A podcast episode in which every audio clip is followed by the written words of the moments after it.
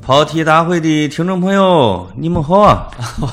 啊，潘总，你不要这样，就因为这期不要钱，你就这 你就这么嚣张、啊嗯对对，对，就有点不敬业啊。咱们俩可以躺着 录。呃，我我把鞋脱一下，你等等啊。呃，那个葛总，嗯呃，实事求是的讲啊，啊我的办公室环境怎么样？呃，进来老看到一些女同事，怎么回事啊？哎呀，我跟你说，格子进我的办公室的时候，至少五六个女同事列队欢迎，是是是就是为了见格子。是你们为为了凑齐五六个，连打扫卫生咱们都算上、啊说，听说格里兹曼要来，嗯哎哎，这咋不是 呢？啊就就卷发嘛。 对对对对对啊！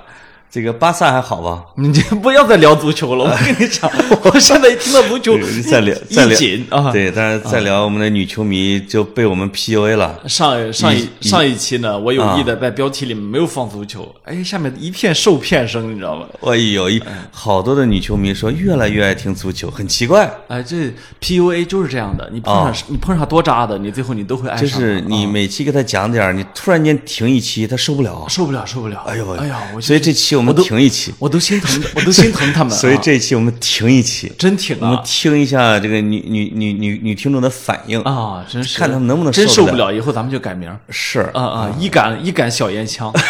一感想一下 啊。啊，对，嗯，行嗯，我们今儿个聊看电影吧。哎，嗯，这个是一个很放松的一个话题没错儿，我录完这期我立刻再去看电影去。啊，因为我跟格子我们俩这两天轮流都看了电影，没错儿，你是看了俩，我看了一个，对，正好我们把仨电影给看完了啊。哎啊，挺好，这些分工合作嘛。啊，哦，就是呃，你先看的是那个噔噔噔噔噔噔噔，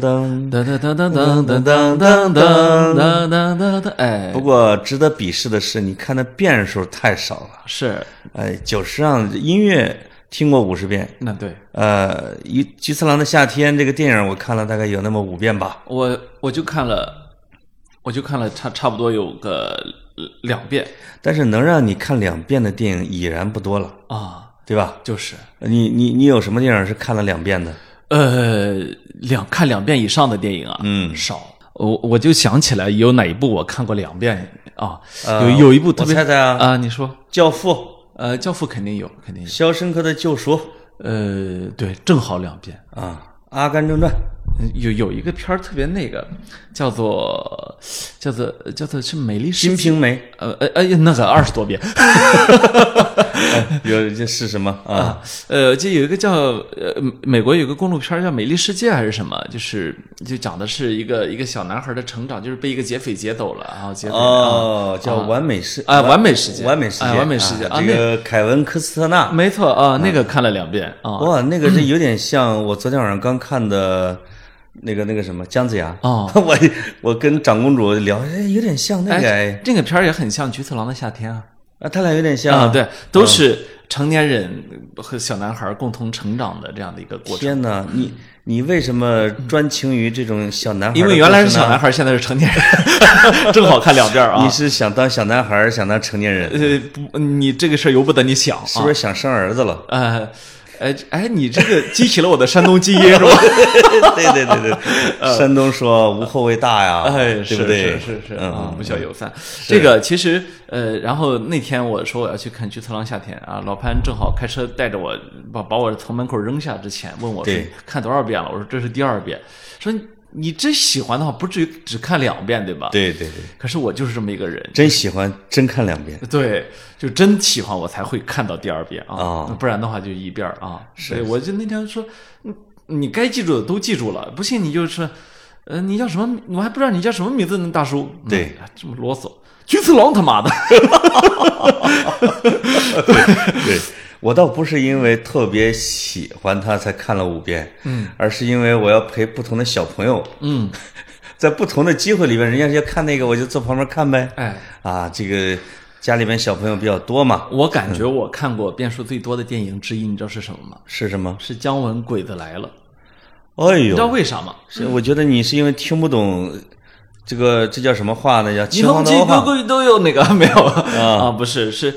我还真是陪不同的朋友看吧。然后回家之后，我想着陪我爹妈再看你一是遍大影院看的吗？啊。你前面是大影院吗那？么都是在你在电脑上看的， 哪有大影院看的地哦方？哎呦，然后就是我陪你看个动作片 儿， 一看是鬼子来啊，了，鬼子来了啊！嗯然后这个呃，我为什么这次要去看《菊次郎的夏天》？因为它在国内的大银幕上上映了哦啊！这东西有一定的还电影票的这样的一个一一个念头哇，你啊。欠北野武一张电影票。嗯，我我跟你欠说，北野武在国内的片子就没放过，，我欠北野武可能真不止一张电影票 比欠周星驰的都多。欠的多了，对是吧嗯啊，对我后直到后来买了北野武出的那些书，我才觉得对得你起还他啊欠北野武很多，欠北野武一个脱口秀票，哎对吧？漫才，啊啊日不过本你叫在漫咱们才的节目里边提到的导演最多的排名第一的哎，就是北野武，是吗？啊哎，我都记不住了。你已经对得起他了。是你每次都津津乐道于他和他的小女友的故事，啊，为了小女友去砸杂志社，哎。是吧？哎你内心总是有这种野望，我觉得。呃，我想办个杂志社被他砸。另外，你可能像他一样想想说全国最好的脱口秀， 哎呀，漫才，哎呦，我就觉得，就是你看北野武让我喜欢的地方很多啊。啊那其中有一个让我喜欢的地方就是什么呢？就是他的他让人快乐啊，他是真的让人快乐。你对我看过很多北野武，我我我其实你不看综艺啊，啊但是北野武参加的好多综艺我都看过，就就因为专门去找。呃，是有中文字幕的是啊，吧？那当然有啊，哦你会专门去找，因哎为呦北野武参加综艺的时候，你就会感觉他就在上面。你知道今天就是说这个什么直男癌啊，什对么大男子主义啊，北野武在上面就出这个时候，你会觉得特别可爱，他他就没有那种他一定要表现他的各种不正确，哎他才是脱口秀嘛。哪个 哪个哪个这个。女女演员啊，女艺人在台上得罪了他，当场摔给人摔跤，你知道吗？ 在地上再踩两脚真的吗？啊，然后大家都觉得很好嗯啊。这这是剧情设计啊，啊，然后他有时候跟那个安倍一起参加综艺啊，安倍晋三啊，啊，，对，然后哎呦还跟那把个安倍给摔了。对，没有，那没有，他还有一次是天皇夫妇的一个活动啊，哦，北野武上去上去发表演讲，谁的玩笑他都敢开，你知道吧？他竟然开了天皇吗？啊，对，开天开天皇的玩笑啊！天哪哎呀，我真的觉得太可爱了，这个人就哎是他眼中是没有顾忌的，就是他对这个世界是属于那种我觉得很好笑，所以他有时候他会把自己逗笑了 的。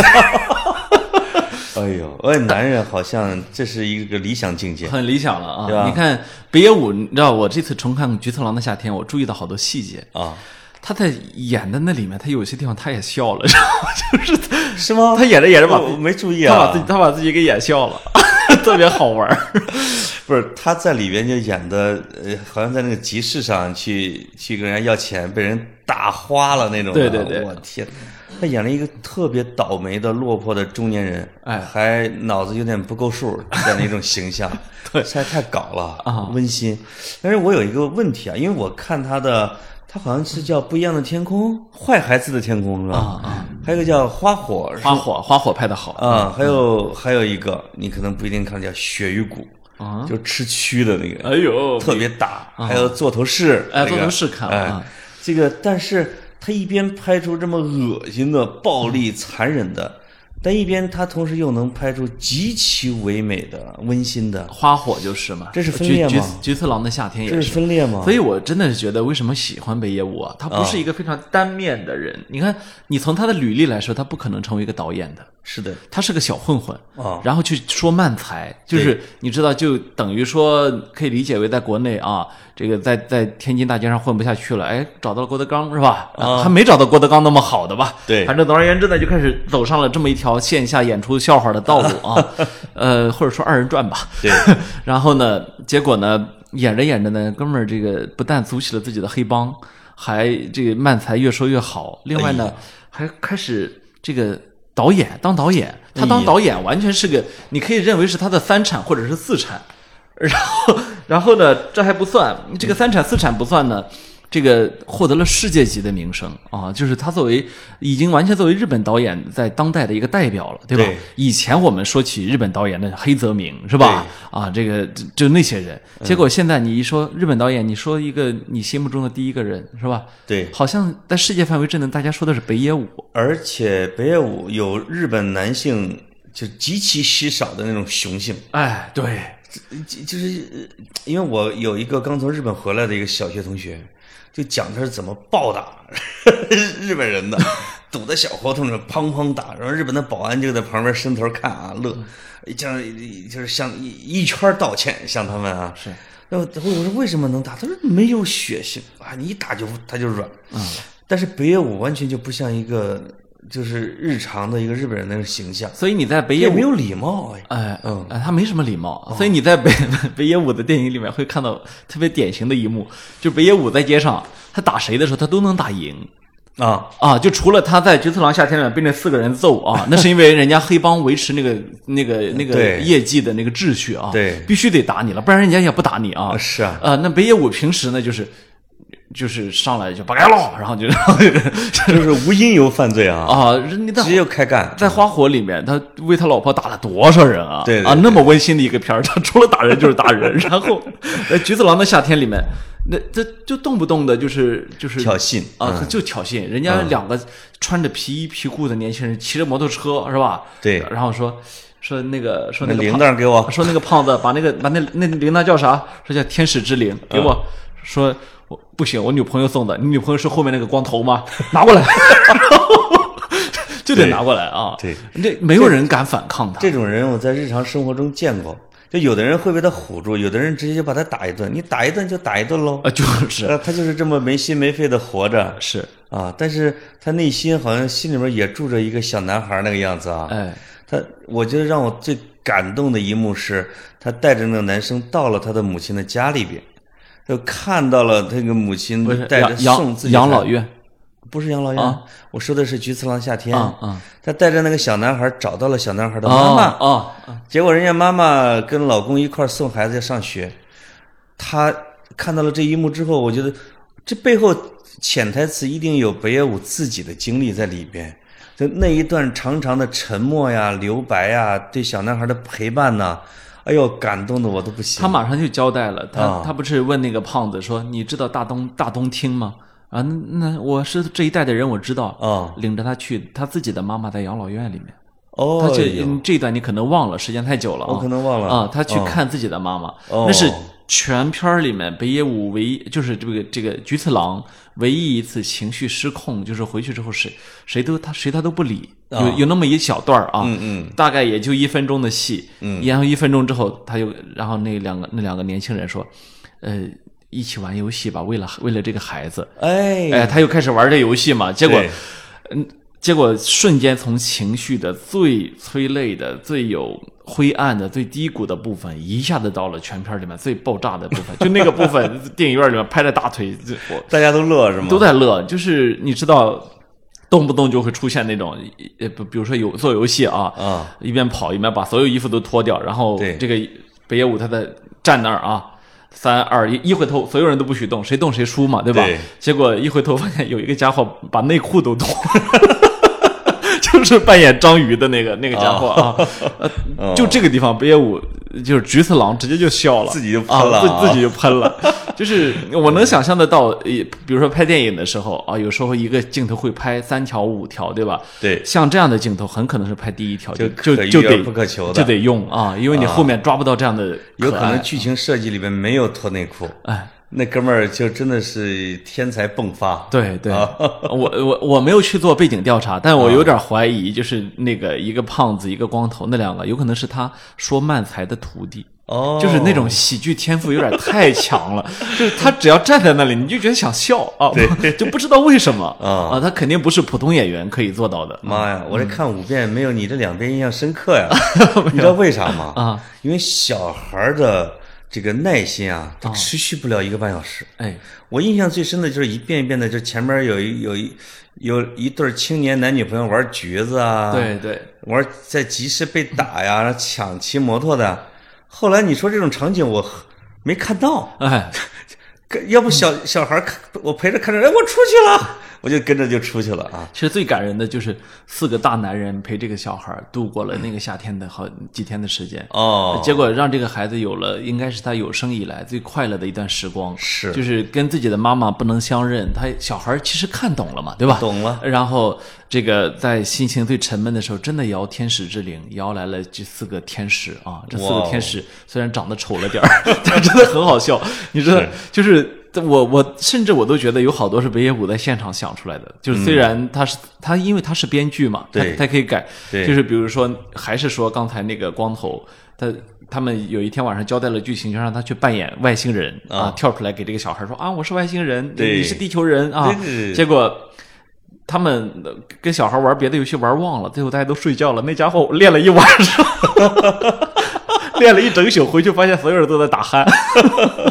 就觉得很可爱。就啊是对就是这种成年人对孩子，就就他比孩子还童真。是啊，啊，就这种感觉，我觉得真的太暖了。嗯我北能野武想象为什么九九年戛纳大家都被这个片子给冲到了。哎，他获了戛纳的最高奖吗？呃，我应我记不得了，应该、啊应该是应该是九九年戛戛纳的那种主主放映单元的一一个片子啊、哦是，对。又是那种起立鼓掌式的啊呃，对对，那那那一次其实有一点点呃奠定了北野武在欧洲影坛的这样一个一个一个地位的感觉。对他如果纯是打吧，嗯也那只能是说一种风格、一种类型对对对，啊。他现在是驾驭的不同的，而且是不同的极端的风格，是。都能够达到非常高的水准，那这个还挺厉害的。而且欧洲人可能会觉得，哇，这个北野武到底是拍什么的？他也可以拍《极恶飞盗》是吧？哦他也可以拍《菊次郎的夏天》，对拍拍《花火》，对吧？对什么都能拍。都能拍，嗯，而且这真是无师自通而。且你知道，北野武其实是个非常好的，在我看来啊，嗯是个非常好的画家。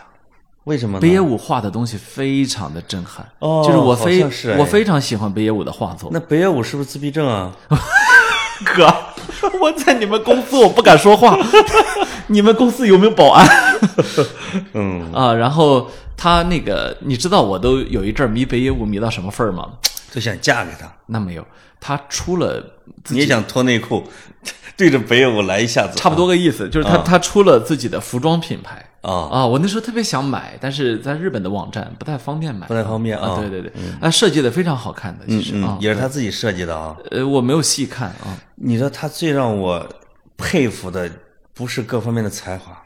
而是这哥们儿无穷的精力。哎你觉得有一沓儿北野武， 就是有一沓儿北野武在永远不睡觉，在干各种事情。你看咱们俩就就运啊，我不行啊，潘总，嗯我就这么一个跑题大会，把我给累的不行啊我，跟你说，刚才格子那哈欠连天的，哎啊呀，你说你看个电影这么累吗？然后动作电影吗？我们潘总呢，一个星期四档节目，嗯啊、至少啊，至少快。撵上北野武了吧？然后呢，呃，还能够从事这么一个廉价劳动力的工作，嗯 不容易啊，不容易得给这儿得做摊儿啊！啊、但人家北野武一星期八档节目，二十年了啊，对。我天，他的节目是直播那种的吗？呃，不是，他他就是节目很多，然后呢，也是录的啊关键呢，他还得说慢才，还得还得导做导演，还得出书，还得画画，关键他还养着一个黑帮啊，哦 就是他这个我跟你说，最后你一定会发现他的秘密。北野武不是一个人，哎绝对不是一个气人势儿多。啊、那跟北野武老师齐名的陈可辛导演怎么样啊？呃，其实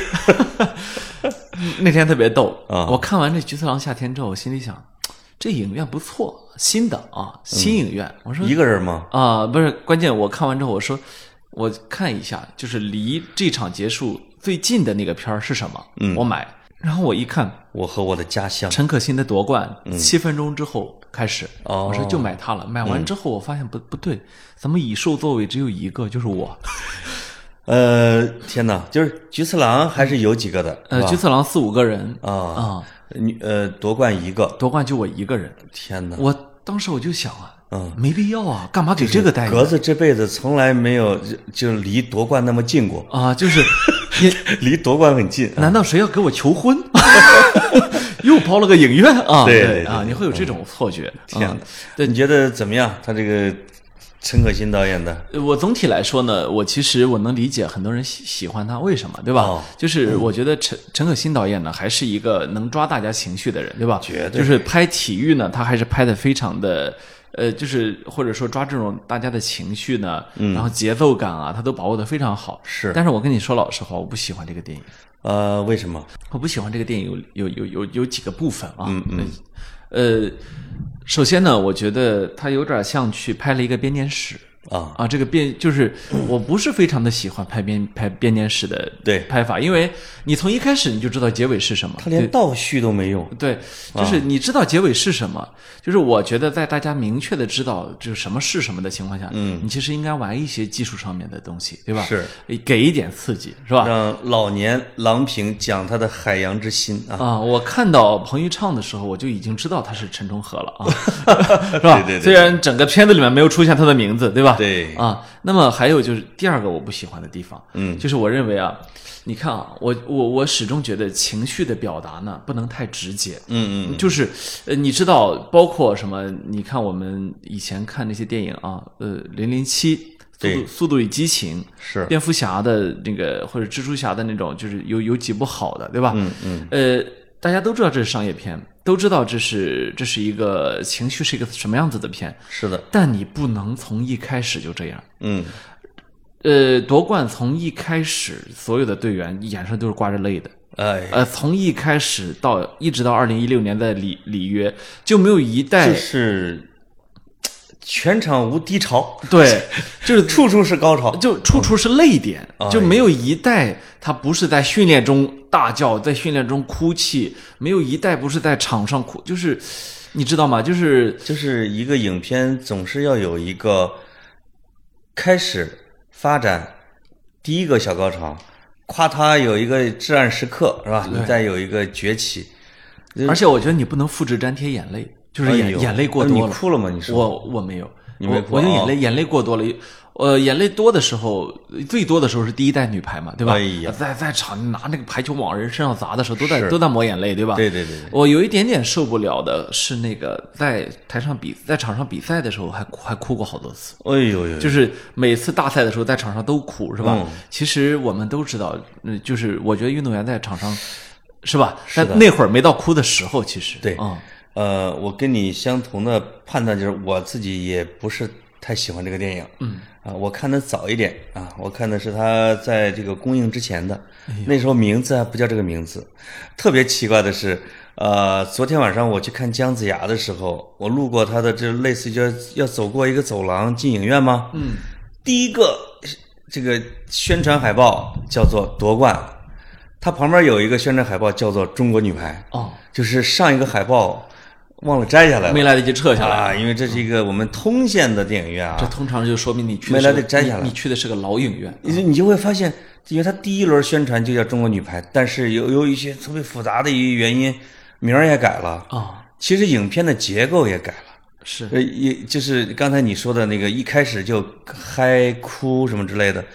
他以前可能我看到的版本跟你看到的都不一样，他以前对前边的描述也是比较充分。哦，它等于说呢，它会有一个呃，对第一代老女排也有一个起承转合在里边，哦，但是呢，在新的版本里边就把前边的已经压缩的非常短，是因为有很多就出现了一个啊，就就就是各种的，反正你不能，反正你不能说我，你看这里边前面都是教练。教练，教练，教练，没、嗯没人名儿，这里边都是有原因的。那那肯定是有原因的。啊对呃，那所以我在想，如果这个片子推到国外去的话，大家会非常的困惑，这片子不会推到国外去，因为因为我们是有这个背景的，对吧？对我们都知道呃这谁是可能，我估计九零后的观众或者零零后的观众，他不一定知道谁是谁了，对吧？啊吧？他嗯是的，是的，而且你可以改名叫“厉害了我的牌”啊，我的女排，哎，就是就是你说的，他是全全场都是泪点啊什么之类的，或者说它是一个编年史。我理解啊，这个它是一个，因为中国女排是一个一个一个巨大的历史贡献和历史存在，对你没法去戏剧化它。对，其实陈可辛一是带着非常大的约束去拍这个电影的。我想，我也不知道谁给他的自信，敢接这个活儿。呃，可能拍《中国合伙人》的时候，他找到了自信。哎，你看这个命题我做的不错嘛。其实就是、我我我过去的时候，我一直有一个感觉啊，就中国很少去拍呃那种活着的人的传记片，嗯，就是我过去有一个非常强烈的这种感觉，或者说呃不一定非得活着，他可能离我们的历史不是很远，对吧？你比如说。这个呃，Facebook 才刚刚出来几年是吧？嗯，马上就有那种顶级导演会去拍社交媒体，对吧？是。然后这个汉娜·阿伦特也也还过去没多少年呢，对吧？嗯呃。马上这个就会出他的传记片，就是你会看到，呃，西方比较有头有脸的人物，基本上都有他的传记电影。嗯而且很多呢都是那种冲击奥斯卡级别的那种电影，对吧？是的，我一直觉得而且嗯跟本人其实有点不一样，哎还对我，我过去一直觉得我们这方面的片子偏少。我们这方面的约束多。你比如说像梅兰芳，对，陈凯歌拍的《梅兰芳》，其实就不光当事人在世，他不好拍，当事人的孩子还活着，他也不好拍。就是这事儿，我觉得没完。就是，啊嗯，我跟你的感受一样啊。啊、呃，大家都太敏感了，就是那个，我就你就感觉是个名人，他浑身上下，他连手掌心都是羽毛，你知道吧？是啊就他哪根羽毛你都碰不得啊、这对呀特别可怕。是。嗯，那这这我们就是这样的一个传统，就是一个是要追求自己的历史声明和定位，没错。第二是要为尊者会。哎，那你除非拉长到一定的维度，这这个直接当事人基本上都 over 光了啊你可能你的创作的自由度才会打开，嗯啊，所以当事人拍当事在我们这儿不是很好拍，啊，而且呢，呃，中国女排又是一个特定的产物，是伟大的存在，对你还不能去抓嘛， 你不得去很抓嘛，对，啊、或者说你给它做一定的变形不行，就是说你不能够在这里面，因为有了，因为艺术创作是这样，它有了一个灵魂之后，它需要围绕着那个灵魂去服务的。是的，但是呢，我在我们这里呢，你你这个你这个灵魂有可能需需要简单粗暴一点。嗯其实好多那种特别好的导演，他会把那个灵魂弄得稍微精巧一点，对吧？。对。但是对不起，陈可辛导演根本没有这样的机会去做这样的尝试。反正我通过我的朋友了解到，陈可辛最后也是被折磨的欲仙欲死。嗯， 就是当然当然这他帮从来没有碰见过这么难的事儿，那天一个情节的改变都要过那么多的关卡。嗯是、嗯那天呢，这个谁，复旦大学中文系的那个严峰老师哦在在微博上探讨这个问题。哦，说呢，这个中国中国人就太在乎这个形象，就你说的这个，连后人都得去在乎这个他们老爷子怎么拍什么形象，对吧？对他说我声明，以后啊，当然也不可能有，但是呢，只要拍我。我放弃一切所求啊！我我不会提，我不会提什么，你可以随便拍，怎么可拍都行啊可劲儿整啊！过了五分钟，他发微博，对不住啊，我太太说都不同意。对又又过了一会儿，有人说，有人开始说啊，想呃，小马岩老师拍成这样一个呃特别犬儒的中国知识分子啊，然后严峰说，我开始觉得不舒服 了。对对对对，就是你看这东西，它就是没到你头上。是就是，其实不论中外，就是我觉得在国外可能自由度会大那么一点。比如社交网络啊，扎克伯格当然也表示了不满意，嗯没错其实还是有一定的溢美的。啊，那比较典型的是《波西米亚狂想曲》，对，后来我就看了一些背景资料什么之类的，呃，对这支乐队啊，就是这支乐队和他们的遗孀们哎，啊，对这个电影的品控嗯还是很上心的是啊，有很多的更负面一点的、更真实的，其实是没拍出来的，没错最后就拍出来一个大 MV 哎，啊，当然票房上也成功了，但是因为它的现场确实够好，是是，但真正的这支呃著名的天王级乐队的真实的历史和它的故事性，就是还是打了一些折扣吧。啊，对，就是其实 Queen 这个乐队我们都很了解嘛，对吧？都有都知道那里面哪里修饰了，哪里美化了啊。对对对对，呃，其实我我我我真的觉得不是特别的有必要，因为、嗯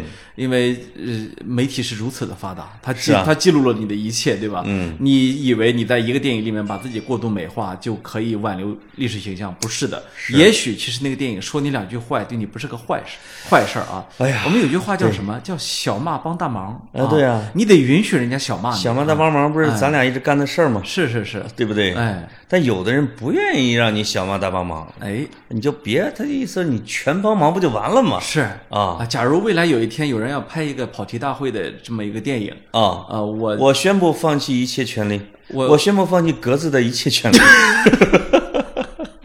呃我我宣布啊，嗯，我这个由我的我后代们来，俩现在郑重的宣布一下，这个由我的后代来决定。 你看对， 咱都这样啊，我觉我得，宣布放弃一切对我的溢美之词哎，我宣布不允许夸我啊，啊！你也不允许骂我。哎， 你可以让我 消失，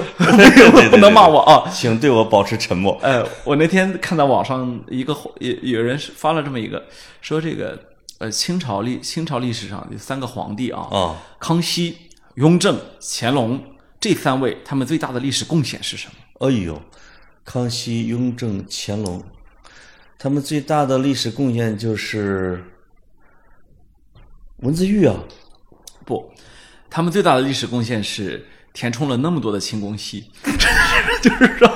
你知道嗯这这个话就生动的说出了一个什么，就是他们的后代不可能过来跟你追索呃他们的对形象问题，他们的这个个人的包装问溥题，仪老师已经断代了，所以你就可以正儿八经的瞎拍了。嗯但是你敢拍唐朝试试，我跟你闹啊，啊！我们老李家不愿意啊，是是是，嗯啊，，李世民自己都不愿意没错儿啊。啊，把史书改的呀，那真是啊，是是，嗯，所以所以从从这一点上来说，有时候你都会发现一个什么，嗯你你经常能发现孔子第七十几代孙出来说，我们今天误解了孔子，我天，你敢说孔子？你现在啊胆不儿太大了，不，啊你你误解了他。哎，我对心我心里想说，呃，好像你也不是特别大的专家，就是 啊是啊研研究《论语》的专家我们多了去了啊。对对对你对你你不能仅仅凭着你 DNA 上有那么一点点的这个近似之处啊，对你就要索求这么多的权利。所以我发现啊，真实的历史、真实的人物不好改编，不好冒犯，哎，就奔着神话改。是。那这个是能出彩儿的，当我们不去拍这个真实的历史人物的时候啊，嗯，我们可以自由自在的虚构的时候，你发现我们好多的这个想象力挺好的。啊，这你在当你在神话中遨游的时候，这点非常好。呃，哪吒看了吗？没有，哪吒没看，没看这么伟大的电影，是我我有我这人有一毛病，嗯，我看不看动画片儿，我不太看动画片儿， 真不看动画真片儿的是哎啊，啊要不是宫崎骏确实是很吸引我的话，对我连宫崎骏都不看。是吧？嗯，就是还是喜欢真人演的，呃，对，不知道话为什么剧，啊我话其实剧感。我其实不觉得这是个优点，但是呢，就是改不了啊你不喜欢看动画片儿，我不喜欢看恐怖片儿。哦我到现在，我最大的尺度直接到《闪灵》为止。哦就你比如说什么什，就每死神来了那种啊，哎呦，我就是完全受不了。那那包括午夜凶铃更不行那了。你能不能坐过山车？我能做呃我就坐不了。我跟你说，我现在都到什么份儿上了啊？啊？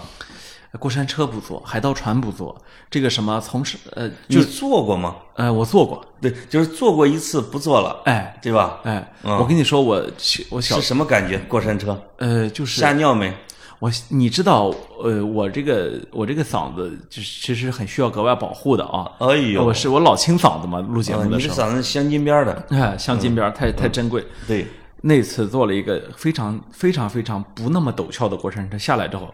半天没说出话来。真的吗？就吼你是喊破音了吗？对就在空中。对，对，就是吼成那样，我都不知道我喊了那么多，你知道吗？你是有恐高症吗？呃，我不知道，就是呃，我我一直那觉你站我桌子上试试。这我可以站，我一直觉得呢，我是这个，就好像是害怕，又好像不是害怕，这么一种感受。哦直到有一天，我去了宁夏中卫，那它有个沙坡头，你知道吧？哎这是一个典型的景区。不就往下滑吗？哎，那个景区有小车滑沙啊，坐那个小车 上面，对对对对滑沙滑下来嘛，啊，就是我眼睁睁的看着自己，我这时候好像是在看着自己啊，第三方看着自己。啊，要开始的时候，所有人哗都下去了嘛。对我在那说天， 然后他们说怎么了？我说我我要坐缆车下去，哦然后然后我就我我朋友在下面等着我啊。哦等我下去的时候，我我我朋友就跟我说，你哎呀不知道你有恐高症对就是我知道我我可能有啊？但是呢，有轻度的，不是，但是呢，我这个恐高就很很邪门儿。你比如说、这个什么玻璃栈道，嗯对。我就敢，我就敢上去。哎，这那个、那个、那个是恐高症是绝对不行的。央视大裤衩儿，你知道那个它有个裤衩儿裆部，对，裆部它其实最中间是一块透明的是个玻透璃，明玻璃啊。透明玻璃，我上去站着挺好啊。嗯，然后那天我去，我在那儿站着，央视一个主持人在边上问我啊，说这个怎么样啊？哦，我说这个，呃，这个挺好的，这个这真啥都啥事儿没有。嗯，他说真的，我说你看我在上面我还跳，我跳两下，我说你看没事儿啊。大裤衩晃悠了两下，然不，啊然后这大大裤衩的裆部晃悠了两下。然后他呢就在那儿就是很小心翼翼、很小心谨慎的，我说这样吧，我帮你。嗯他说好好好，我一把把他推下去，然后真的是就发生了尖叫，是吧？ 对，然后这个惊声尖叫系列拍成我了。我就看到了什么叫真的恐高啊！我嗯天啊，对他不一定是恐，他那种不一定是恐高，他就是胆儿小，对，就是胆儿小。但是你看我这种就没事儿，就很邪门儿。那你不是恐高啊？呃，我我总结出规律了啊你对平面的高不恐，好像是的，你恐的是斜线。是动态的高。 对，共海的和大斜线，嗯，过山车是斜线，海盗船是斜线，嗯，是弧线啊。那你这个沙坡，你包括可能鸣沙山，你肯定也滑不了，啊、它都是斜线。是，哎，你这哎，而且我发现挺奇怪的嗯我发现我这个人、随着年龄的增长，这个问题越来越大。你刚才说的鸣沙山啊，嗯，我二十二岁的时候哎呀，那是二十年前啊，啊、对我二十年前二十二岁的时候， 我去过一次鸣沙山，嗯哎呦，滑下来一点事儿没有。哎，这玩意儿还随着年龄还发生变化呢。哎，你这个东西，我跟你说可邪门儿了。我就我有时候我觉得吧，啊格子随着社会地位的上升，啊、就是惜命了，呃哎越来你越只能这么理解，越来哎越德高望重嘛啊，。就是真的是有恒产者有恒心嘛， 哎，有恒产者不愿意死，这不是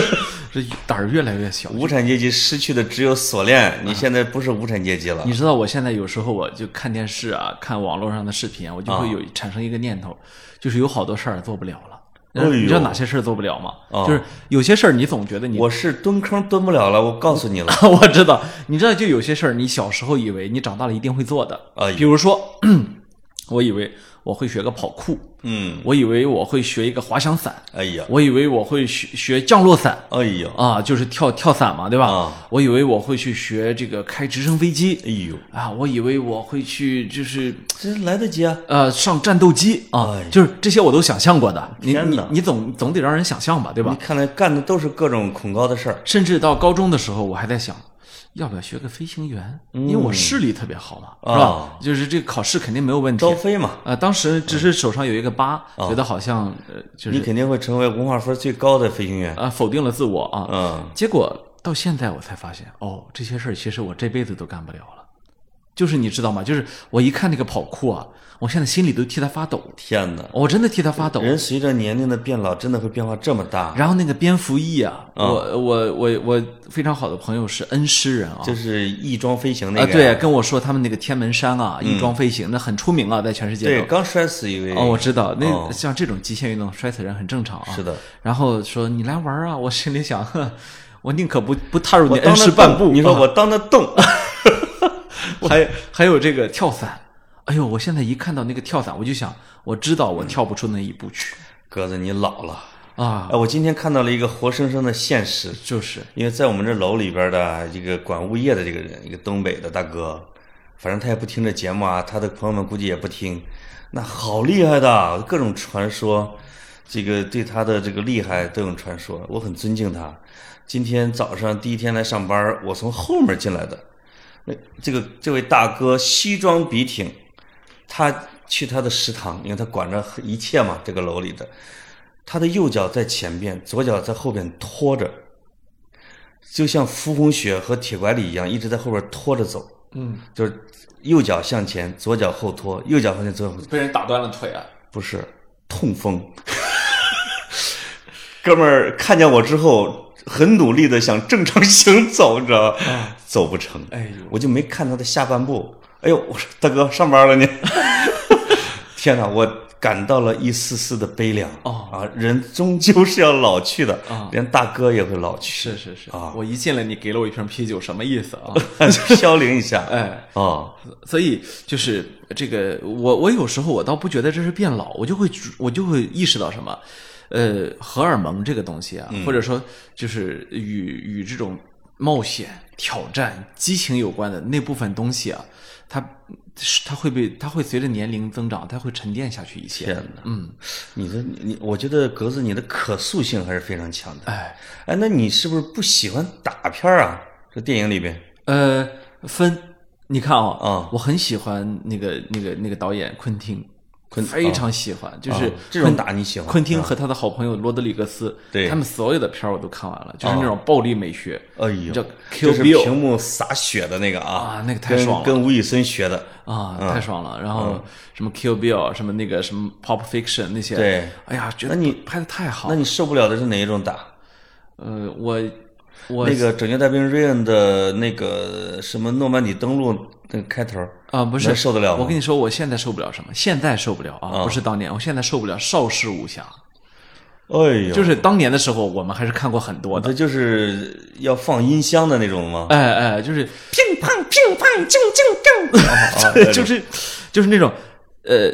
越来越追求那种打斗的时候，他给你的那种内心的真实感哦，啊，就是邵氏武侠，他其实不给你那种内心的真实感，对吧？它是有三段论啊，哎，对，打三段儿跟是印度片儿是一样的。对对对对对啊啊，它是个套路嘛。那对吧你可能喜欢的是像《一代宗师》啊，《卧虎藏龙》啊，啊，就是其实是为剧情服务的打斗没错，啊，就是。就是有人分析《卧虎藏龙》的这一段竹林啊，就是李安想象中的床戏，嗯哼，啊，竹林就似床嘛，嗯哼，啊，就是比如说，呃，于秀莲跟谁谁谁打的像两个中年人的调情啊，我后来等发等等等我啊，后来发现一个问题，嗯，就是可能我这个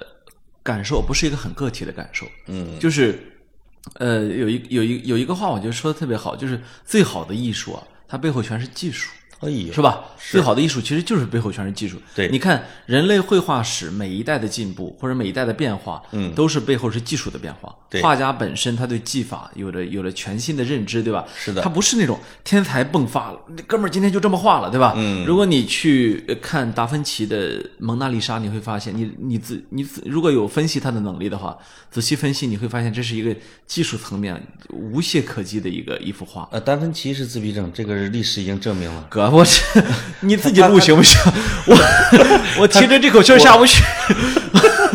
你到我们这地盘了，你知道吗？我啊知道我他是的科学方面太厉害了。啊，对，然后呃，达呃，蒙娜丽莎呢，达芬奇带着他在手边画呃画了四十年，哎，画了画了小四十年的时嗯间啊，然后而且你会看到他在四十年前有一幅跟蒙娜丽莎几乎一一个主题的画，就是一个富贵妇人的肖像画，对，那幅画和蒙娜丽莎丽莎比起来，实际上是技术层面的全线的哎不行，全全线的弱势啊弱。哎，那你么那你这么啊，你那么你说完哦，对，我接着说，就是所以就是我后来发现为什么呃现代的现代的电影越来越在打斗啊，在在这种呃炮击啊、枪击啊层面上越来越真实，嗯，实际上就是对物理学研究的越来越。呃就是利用物理学的基本原理，利用的越来越好，所以你会对看到，呃，那个原来的时候，那个《星球大战》的导演叫乔治·卢卡斯，嗯，他不是开了一个公司叫工业光魔嘛，对那呃，工业光魔呢，其实他们就是，嗯他现在好多的特效都是这个公司做的啊。哦但做的时候，太多的物理学家和数学家参与到里面去了。。对，那么，还有就是这几年你会看到，呃，无论是我，无论是华人导演李安，还是像那种卡詹姆斯卡梅伦嗯啊、斯皮尔伯格这些，呃，这些大导演，他们都在干什么？都在探索技术的进步，对吧？对就是你看李安拍那个《双子杀手》，就是为了就是为了所谓的呃这个这个一百六十帧和一百二十帧拍他的嘛，可对是吧？走到邪路上去了。呃，对，李安老嗯师真走偏了。那我么跟呃，这个倒不要紧啊，哦他探索技术。那么你会看到他们为了这个好啊，你说嗯，越来越多的探索技术。所以我我我后来就说，为什么我觉得邵氏那种那种武打我有点受不了了？嗯，就是现代的打斗越来越真实，是它的嗯越来越扣你心弦，让你、它的每一下都让你知道哦，这是真的。疼是真疼啊、哎摔地上是真摔，对吧？就是那种感觉。邵氏武侠呢，它也分一些，哎，有那种是假的哈，套路式的，嗯哼，啊，慢慢的它也会发展成一种呃纯武术的真打。哦，嗯他的他对他对这种他这个武侠片儿对电影的贡献，这就不容不容磨灭的，对吧对对你看这个，呃连昆汀都说他深受邵氏武侠的影响，绝吧对啊嗯那但是呢，它是个时代的产物，对吧？它注定呢是在历史上它作为了某一个类别的电影留下来了，是，但是呢，肯定不是这个电影的一个终极的形态，对哎吧？呀妈啊、嗯，你说到了这个技术的进步，终于让我可以联系到我看的那个电影了。哦，你不是连看了两部吗？是，我也看了一部，呃就是那个你看完《菊次郎夏天》之后，比七分钟远一点的电影叫做《姜子牙》，哦，因为绝大部分电影现在放的就是这仨片儿哎，啊，就是我看的也是，呃，这三个电影你选一个啊，那我就选了姜子牙去看。那他的你就会发现中国的动画电影跟十年前比，甚至五年前比，已经进步的好大一块。嗯，它有它有一个什么样的证据呢？就是因为我们家长公主，她学的，她未来要学的是电影。哦，我就告诉她看电影的一些规则。哎，啊，这个前面五六个人都陆续都走了，因为他姜子牙放完之后，不断的有彩蛋，不断恨不得得有十五分钟。我就跟他说，作为一个未来要学电影的人，对这个电影最大的一个规则就是，你一定要坐在那儿，等所有的字幕全部放完，你才可以离开。嗯哼，因为未来你有可能是这个电影名谢的名字里边的最后那最后行一行，所以就坐在那儿一直看。但是你会看到姜子牙背后的动画团队哦，除了发行团队是一大片啊，对那个那个人名儿几百个，这个动画公司、动画团队占据了非常大的阵容。是，它它背后你看似是一个动画片，哎呀没有真人演哦，嗯哼但实际上最后花的这个时间、花的这个财力，哦感觉一点也不下于真人演的这个那电是影。那是，嗯啊，他他对他要他要的人才太多了，计算机人才啊，然特后别数学家呀，然后这种艺术家呀等等，对哦，特别多。它一定是源于中国，就是中国电影的说，呀，你说中国电影进步了啊，有一部分人说年轻导演的编剧能力上来了，哦，这可能他学的是，我觉得像好莱坞啊，学的他的一些模式什么之类对对的，啊，那另外一个很大的就是技术跟上来了。啊就他的想法是能够有技术支撑。嗯，比如前几年我记得有是陆金波他们投的啊，弄一个叫《三体》这样的一个电影，最后就看出来有点四不像啊。这个电影好像放了没有？我我我忘了。反正我觉得挺挺挺对不起大刘老师的，嗯嗯，因为那个时候的技术的中国电影产业是绝对拍不了《三体》的，是你不能拍成《霹雳贝贝》吧，啊就是那种的。嗯。但是你如果说现在还能不能拍三，就如果还能不能拍三体？如果我们看完《流浪地球》之后，你会觉得，还有这个姜子牙之后，你觉得《三体》是有可能拍出很宏大的嗯这种场景的。嗯嗯嗯，那这一点很厉害。嗯嗯，对他其实呃，我们完全从行业外去看了啊，也嗯不、也不懂人家到底那个比较细的东西是什么，但是对从外面看呢，我们会感觉到说，其实这几年工业上还是有进步的，是吧？嗯电、电影工业呢，因为电影它跟我们这媒体行业有个很大的区别，媒体行业呢，你比如说呃文呃纸质文字媒体啊，我你是完全可以单打独斗的，对，你一个人就是一支队伍，是吧？是的，只要你能力够强，是吧？嗯嗯一晚上码码两万字，那那对那这整整整整期都是你的了，是吧？没错嗯那么电视呢，它就更复杂一些。电视你从来不会听到，你看我们在报纸，我们经常有个什么概念，deadline。嗯，这这这报纸它七点开始开始上版的话，对，我就赶五点开始写，啊对吧？人家两个小时之内我把它搞定就完了嘛。六点五十九分你都不许催我，是吧？啊没错。呃，电视不是的，电视呢是大家要配合的，嗯摄像、编导是吧？甚至有专门的音频编辑是吧？绝对啊，然后还有这个呃记呃出镜的记者对吧？是大家要各司其职，要要配合好的。所以对所以呃，你看原来我们去凤凰卫视录节目的时候，你会看到哦，无论多简陋的演播室，啊，都站着二三十个人，对吧？啊， 对呃都都站那么多人，哎，你是嗯有时候想。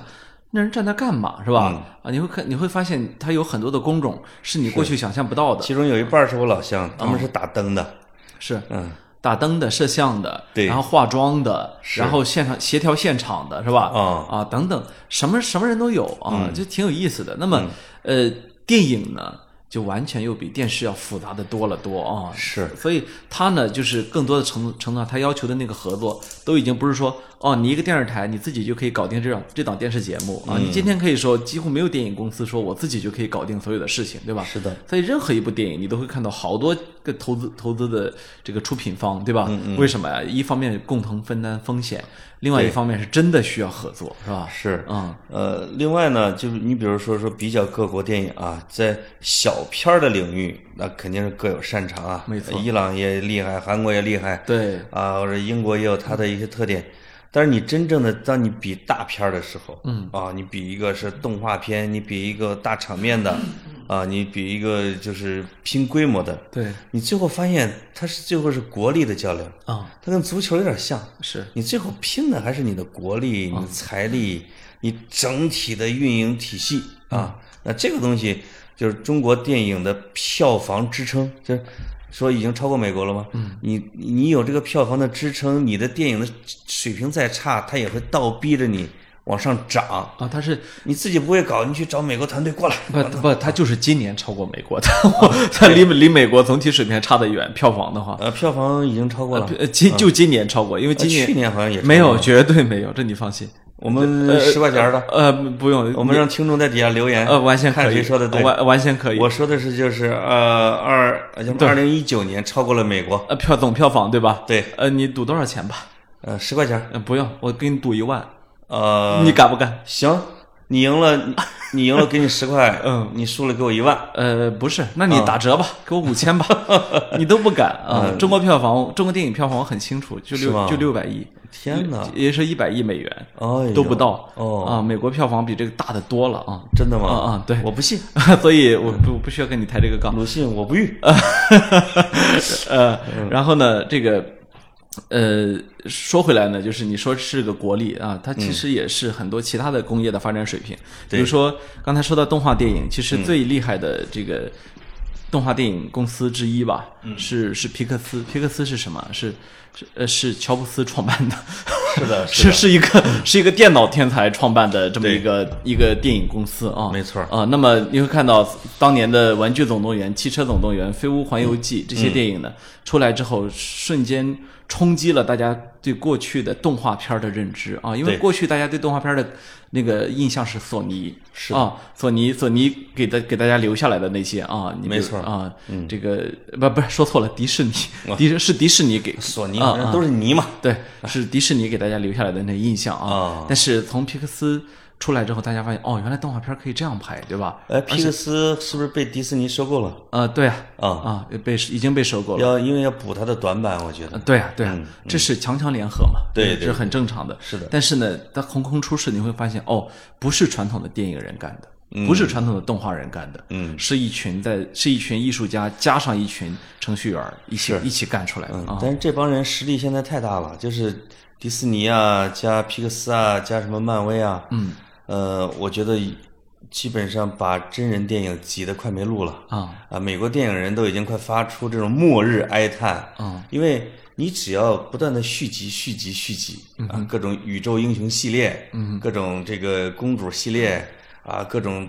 动员系列，嗯，其实它的它的票房是稳赚的。啊，它会挤压时间，把从那一些的呃，从这个方面来说呢，这可能是电影的进一步。从另一方面呢，我我我认同，就去其实，在上一次的漫威英雄上一部片儿出来之后啊，嗯，美国美国有几个大导演站出来，狠狠的批评了这种现象啊，对他们就是的他们认为这其实是在摧毁电影，包括马丁、史是高吧？西斯、西格塞斯啊，我记啊得对他说马了丁史高啊，西斯他都说他都没片儿拍了，你知道吗？啊啊，这当然像这这些导演，人家早就是不需要拍片儿，也有历史地位了啊。是的也有也有足够的钱活下去。但是你可以理解为这是一种对对电影的爱，就是呃，认为电影不应该是像个游戏一样的啊。对啊，对，就是在他们看来，漫威太不像个电影了。嗯嗯，就是你看啊，就是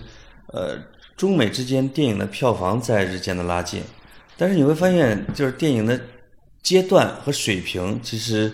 还有还存在着代际的差别。刚才你说这个美国的导演都说啊，美国的这个动画电影已经太多了，但是在我们这儿出一个哪吒，出一个姜子牙，其实大家还是欢呼的，因为你会发现我们缺的是这一路。嗯，我们在拍这一路的水平经验还是不行。嗯哼，啊，能能把姜子牙能拍成这个样子，已经相当不错了。啊，啊，因为当然了，因为格子没看姜子牙、啊所以我一聊姜子牙，他老往别处扯。是，哎，那就我就聊两句姜子牙，让他插不上嘴。哎，那姜子牙，我一直觉得是比他的哪吒其实又进了一大步。哦，我其实说的不是这个技术上，是他的利益格局啊，和和和和思考深度吧，或者它的复杂性上。就是导演往往在第一部电影里边，往往是青春片儿是，啊，比如你你就可以把哪吒看成类似于姜文的《与青春有呃阳光灿烂的日子》啊啊，那就是写自己的成长啊，比较简单的一个是少年的成长，也容易讨巧。但是到第二部的时候，这个哪吒的导演是叫是叫什么饺子是吗？呃，我没看过。啊，就他的野心一下就起来了，就改写了整个《封神演义》。哦，啊，就是不是就是里边的姜子牙就呃，直接成了一个革命性的一个人物。嗯，啊，因为整个的《封神演义》实际上是元始天尊、通天教主和太上老君三个，呃，道教的老大，啊截教、阐教什么之类的，他们互相这个争权夺利，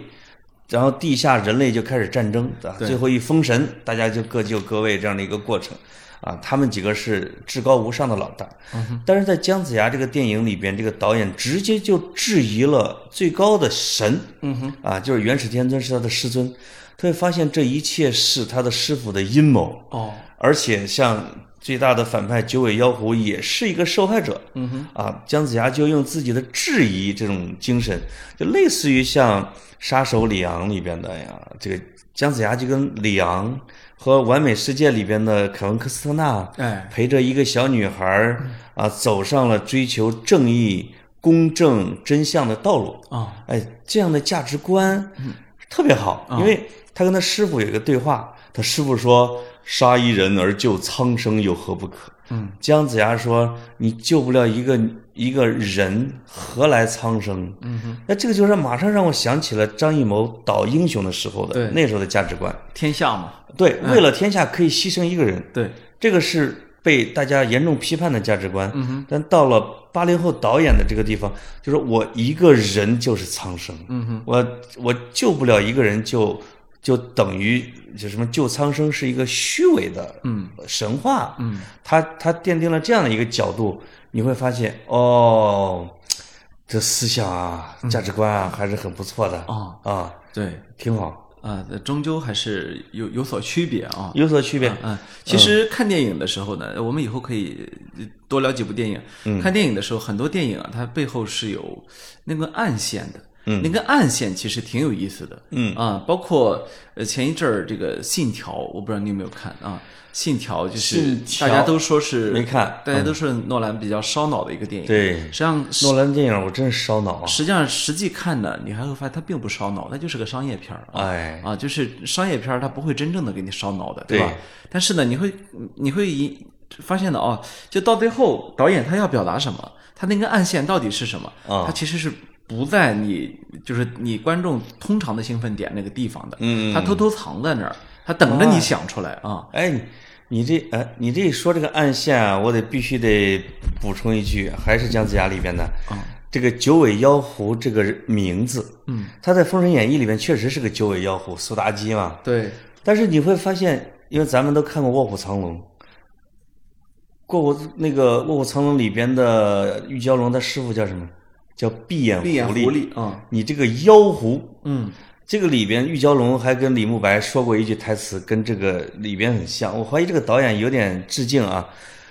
这个他因为因为玉娇李李慕白的师傅是武当道教的道长，嗯，而这个闭眼狐狸呢是跟他师傅睡过觉的，哦，所以玉娇龙对李慕白说：“武当山是酒馆昌辽。”啊，闭眼狐狸也说：“我跟你师傅是在床上学的武艺，嗯，他最后的本事没教给我，于是我毒死了他。”在姜子牙里边，那个九尾妖狐都对姜子牙说：“你懂什么？我跟你，我跟你师尊的事情，这实情你哪儿知道？我们有很多这个意思，就是哎，他有这个潜台词，这个暗线啊，哎呦哎呦，这个这个跟这卧虎藏龙勾上了。哦，所以我看到有一个人评了一句话，说姜子牙讲的是一个男人的一个一个中年男人的这叫什么？呃，一个心路历程啊，或者说是更年期啊，哦就这种啊，这这，哎，有点像果果然中年人的事儿还得中年人看出来啊啊。，可不，哎，你改天你去看看，哎，我不其实我觉得你可能会理解他啊，我不看。啊，挺好的， 不看，嗯呃，没有，就是呃，其实看电影有有时候为什么需要看多遍呢？嗯，有些电影我是会看几遍，为什么会看多遍呢？看多遍的其实有一有那么几部你是会觉得，哦，多看了一遍之后才看懂，就才看出暗线儿到底是什么来了啊。哎。所以我我倒觉得这也是这也是这这种艺术它的魅力所在，因好为《嗯像对，好像很多人说《盗梦空间》都看过 N 多遍是吧？盗梦空间》它它更简单了。哦就是诺兰呢，我觉得他是有意而为之的，他让你去，他是这是他的一个卖点，他让他让你觉得，我哦确实没看懂。他让你觉得，哎，这个烧脑有意思吧？嗯就是我逗逗你是吧？嗯这是一个技术层面上，就是它设计好的啊，在结构上面是非常精巧的结构，这都没有问题啊。嗯，但是，呃，我我觉得这个就是有点太明显了啊就是秀智力，啊！跟格子老师似的，秀我我秀我智我力。我不行，我跟你说，嗯真正的、真正的这个我我后来我看那个伍迪·艾伦的访谈录的时候，啊，伍迪·艾伦曾经秀过一次智力，哎呦，就我们哪有什么智力，我们也没有拍过，对吧？嗯，就是这个谁，这个诺兰，这个他秀的有点太明显了。伍迪·艾哦伦他向他的那个访谈者，他说了一个这个话，啊，他说啊，其实我的好多这个剧本啊，是结构上是结构扣结构的，其实你你看着都是很散漫的，很、嗯很乱的，很漫不经心的。其实你动哪儿都都会发现不对。哎哦他说呢，有一次真有人不信邪，就就是说我的我的那个什么，他当时说执行导演还是说是一个他的编剧合作编剧、哦说，哎，我就有很多想法，我想跟你说说的，这么应该改。伍迪·艾伦说：“行，那都照你的改。” 拍着拍着，他回来给他说：“我觉得不行，都得改回去。”拍不成了啊，啊，拍不成。哎呀说他说伍迪·艾伦就很得意的说，他没看出来我我其实这是结构搭结构的天哪啊。哎我呦，我觉得你看，我们都看过这么多伍迪·艾伦的片儿，是实际上真正的第一第一次就把他的结构都看明白的很少哎，我刚看完他一个电影嗯《摩天轮儿》，啊，嗯就是嘛。所以呃这个这个我倒觉得有一点点这种。呃是的啊，这这这是大音希声啊，这种感觉还是挺还是挺美妙你知的。道我看的遍数最多的电影是哪个吗？哦嗯哼，虎口脱险，哎，超过十遍。哎呦，我曾经一度能把一半台词背下来。哦，哎，我要圆刷子啊，就什么之类的啊呃没周办这法，嗯啊啊有有小朋友太喜欢这个电影了。啊、周星驰的片儿我基本上都看过好多好多好多遍啊哈好多。那是因为小时候那时候电影少，是又又太喜欢他了。哎呦，周星驰，等我我上个月想重温一下那个《鹿鼎记》的时候，啊、我突然觉得有一点，有一种嚼蜡的感觉。嗯，我就觉得我老了，嗯，我失去了好奇心。是就是他在那儿叮咣啷用中国的乐器腰鼓那帮时候，我就觉得啊，因为我太熟了啊。我有一次见到王晶导演的时候，我脱口而出给他说：“我说哎呦，我太喜欢《九品芝麻官》了。我说我能给您，我能 我我能给您背台词。然后然后呢，你就能明显的感觉到，一个拍过很多片儿的导演呢，他就会觉得。他也想不太清楚好多东西了，知道吧？ 啊，对，是是这样一种，其实挺有意思。有有的时候，影迷反倒是比这个是比创作者本人有可能啊，没就是错就是在后来比创作者熟这个电影，为什么啊呢？因为创作者基本上看看完之后可能觉得恶心，好多年都会不、 都会不再看这个东尤西其的。王晶能拍一百部电 影，他在哪儿能记得住？是吧？对对对，啊，嗯，那我作为影迷，你有可能因为看过太多遍，对吧？嗯我们我们同学就是动不动的，我我我感觉我好几个高中同学，你到现在你给他随便来一句国产零零七，上一句他能出下一句啊，天哪！始终是这个样子的，就是因为牛当年看过太多遍了，大家啊、哎哦总之吧，瞎聊一通电影啊，挺、哦挺开心，哎呀挺好的，哎呀，我们两个就是闭着眼睛聊的，啊、呃，这个挺好。那一会儿可以一起去睡觉了啊。哎，来，那个今天收到了那个叫枪友，哎啊，给我们寄来的衣服、没错，卫衣，哎，嗯呃，谢谢他们。谢谢。 呃，我们准备也帮人家宣传宣传，因为听说他们现在亏好几万呢，啊，对，一个一个这样的粉丝群体，让人觉得还挺感动嗯呃的、啊。肃然起敬。哎，对，呃，我们也扔到我们跑题群里边儿，大家有兴趣的话也可以认购一下。哎，嗯，好，让他们少赔点儿。好对的，，就到这里，好的，拜拜拜